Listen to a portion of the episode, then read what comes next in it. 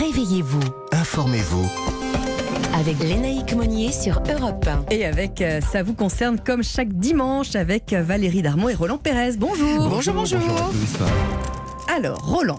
Notre petite marotte sur Europe 1, c'est euh, vous parler du démarchage commercial par téléphone. Il y a un décret qui vient de passer. Il sera désormais interdit le week-end. On pourra nous écouter tranquillement et les jours fériés. Expliquez-nous cette euh, nouvelle disposition. Oui, en fait, le démarchage commercial, vraiment, c'est hérite de plus Oula. en plus euh, tous les, à la fois les auditeurs, les citoyens. Euh, Aujourd'hui, un, un décret du 14 octobre 2022 prévoit que ce démarchage n'est autorisé que du lundi au vendredi, c'est déjà beaucoup. De 10h à 13h et de 14h à 20h. Euh, il est en revanche interdit, vous l'avez dit, le samedi, le dimanche et les jours fériés. Euh, voilà. Est-ce que ça concerne tout le monde Tous Alors, les abonnés L'encadrement horaire concernera à la fois les personnes non inscrites sur la liste euh, Blocktel, vous savez, cette liste qui propose l'inscription gratuite de son numéro pour s'opposer au démarchage. On ne sait pas si ça fonctionne vraiment. Et celles inscrites, mais qui sont sollicitées dans le cadre d'un contrat en cours. Ce qui veut dire que la restriction horaire ne s'appliquera pas aux consommateurs ayant donné leur consentement, pour peu qu'il y ait par exemple un contrat en cours, que ce soit avec euh, EDF euh, téléphonie, ou, téléphonie ou autre. Mhm. Là, ça ne s'appliquera pas. Et dans les jours et les horaires autorisés, est-ce qu'il y a une limite du nombre d'appels par un même professionnel sur la ligne d'un même abonné, Voilà, Roland ça sent le vécu Ouais. là. Valérie. On dirait Oui, pas, Un, hein. un consommateur ne pourrait être appelé plus de quatre fois par mois par le même professionnel ou par une personne agissant pour son compte. Et si un consommateur refuse le démarchage lors du premier appel, il faut qu'il le dise pour que le professionnel s'abstienne de le contacter durant une période d'au moins deux mois à compter du refus. Alors, s'il n'y a pas ces restrictions, que dit le décret? Est-ce qu'il y a des sanctions Oui, 75 000 euros si le professionnel est une personne physique et 375 000 euros si c'est une société. Vous voyez, c'est ça Oui, c'est du sérieux quand même. hein. On, Ouais. est, on va éviter. Alors, on va passer à la deuxième question, Roland. Là aussi, ça, ça hérite beaucoup, que ce soit les conducteurs et les piétons.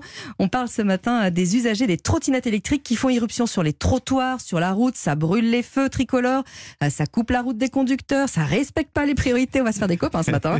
et qui sont donc parfois de vrais dangers ambulants. Mais si jamais il y a un accident, que dit la loi Sachez que maintenant, vous êtes obligé de souscrire une assurance responsabilité civile pour couvrir les dommages que vous pourriez causer en cas d'accident de votre fait lors de votre déplacement avec cet engin personnel. Cet engin personnel, en fait, euh, selon désignation du, du code de la route, c'est un engin motorisé comme Oui. les voitures et comme les motos. D'où cette obligation de souscrire à une assurance. Alors, ce n'est pas le cas. Si, si on n'a pas d'assurance, que risque le conducteur? Le conducteur risque une amende de 3 750 euros. C'est plus cher que la trottinette. hein.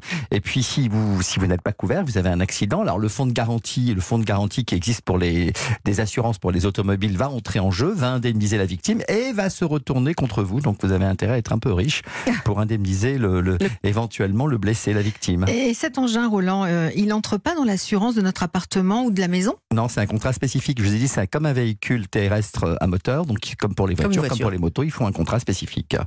Et alors, je, vous- conseille aussi, si, euh, si la trottinette vaut cher, de, de couvrir également cette, cette assurance en cas de vol pour être remboursé. Et puis même si vous-même vous avez un accident, eh bien, au moins vous serez pris en charge parce que la sécurité sociale va prendre en charge quelques, voilà, quelques menus dépenses de- d'indemnisation, mais pas grand-chose de remboursement de vos soins médicaux. Donc, euh, vous pouvez prendre aussi une garantie spéciale, une garantie accident vous concernant. Et si on n'est pas propriétaire de la trottinette, mais qu'on la loue à la borne, comment ça se passe? Alors là, il faut vérifier que l'assurance responsabilité civile est comprise avec la location du matériel. En tout cas, dans les grandes villes, ça l'est. Merci beaucoup Roland pour euh, ces précisions. Valérie, avec vous, on va voir euh, maintenant que changer de vie, bah, c'est bien, mais ça ne se fait pas sans quelques précautions. Il y a eu beaucoup de démissions après euh, le confinement, hein, par exemple, mais on ne fait pas tout et surtout pas n'importe comment. Ah ouais, ça c'est sûr. Alors déménagement, reconversion professionnelle, création d'entreprises, on sait que la Covid a bouleversé euh, l'avenir de, des salariés. 5% de sociétés supplémentaires ont été créées en 2020 et selon l'INSEE, 770 176 entreprises ont vu le jour entre le 1er janvier et le 30 novembre 2020. Donc entreprises, associations, coachs spécialisés dans la reconversion se multiplient avec chacun des spécificités, une méthode pour accompagner ces actifs qui veulent changer de vie, du simple aménagement du temps de travail à la transformation radicale en passant par une évolution ou un repositionnement en interne. Dans quel piège il ne faut pas tomber? Eh oui. Alors je vous propose d'écouter la réponse de la cofondatrice de Ticket for Change, Adèle Gallet, dont l'entreprise mise avant tout sur le sens que l'on met dans sa vie. Pour choisir son organisme de formation, il existe euh, différents critères et je pense que le plus important, c'est euh, tout simplement de voir s'il est éligible au CPF, donc au compte personnel de formation. Pourquoi? Parce que ça veut dire que derrière, cet organisme de formation a été labellisé, enfin certifié Calliope.